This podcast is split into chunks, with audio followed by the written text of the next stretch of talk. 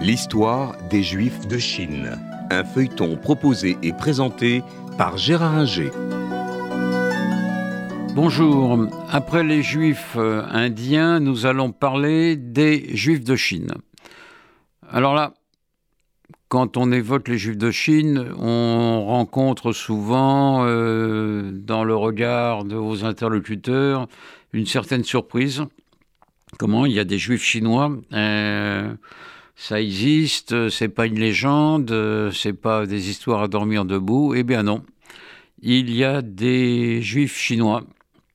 Alors, quand on dit ça, certains se mettent tout de suite à fantasmer et vous font remonter la présence de euh, ces juifs euh, chinois, alors au temps du roi Salomon, euh, et même un peu après, une tribu perdue. bon, les juifs chinois ne remontent pas jusqu'à Salomon, et euh, ne sont pas une des dix tribus perdues d'Israël. Il n'y a rien qui permette d'affirmer quoi que ce soit en ce sens. En revanche, on a des textes chinois euh, qui montrent que euh, les Juifs sont arrivés en Chine à peu près au 8e, 9e siècle sur les routes de la soie en suivant euh, les marchands euh, chrétiens, qui appartenaient pour la plupart d'ailleurs à une hérésie chrétienne, les nestoriens. Le nestorianisme qui est une hérésie chrétienne qui considère que certes euh, dans la personne de Jésus il y a deux hypostases comme, comme ils disent, c'est-à-dire une personne humaine et une personne divine, mais que ces deux personnes ne se mélangent pas, contrairement à, la doctrine catholique euh, euh, traditionnelle qui veut que euh, ces deux personnes se mêlent étroitement dans la personne de Jésus. bon, il y a aussi des marchands arabes. Et tout ce beau monde va euh, vers la Chine, et pas n'importe où vers la Chine. Euh, les Juifs comme les autres, ils vont au IXe siècle dans la capitale de l'empire chinois des Song, euh, une capitale qui s'appelle Kaifeng. Kaifeng, qui est une ville donc située beaucoup plus à l'ouest de la Chine que le sont les villes côtières, euh, qui est une ville à l'intérieur. Euh, c'est la capitale d'un empire euh, riche, prospère, qui ne couvre pas toute la Chine actuelle, mais une bonne partie. Et les Juifs qui s'installent là vont faire du commerce, mais vont peu à peu s'assimiler à la culture chinoise.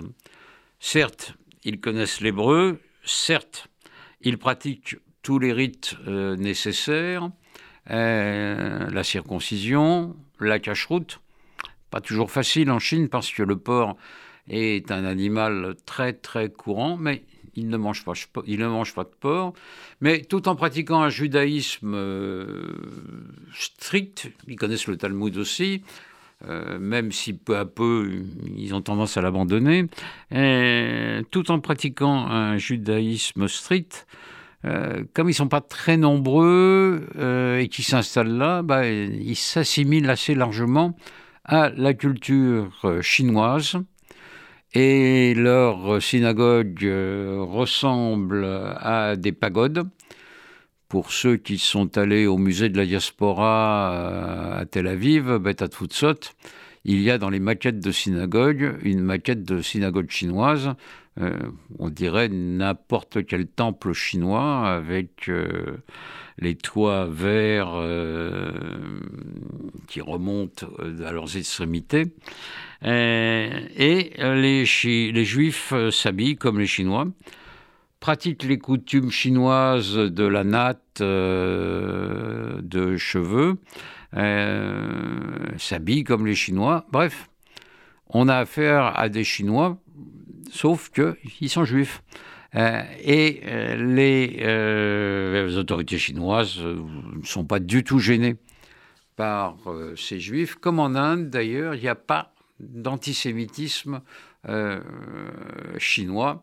Et ces juifs peuvent pratiquer leur culte Sauf que euh, de plus en plus, ils vont euh, oublier pas mal de choses.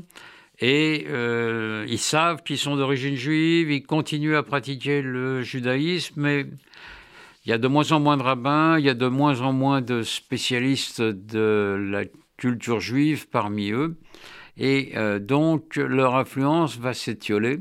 mais si elle s'étiole, elle ne disparaît pas pour autant. C'était L'histoire des Juifs de Chine, un feuilleton proposé et présenté par Gérard Inger.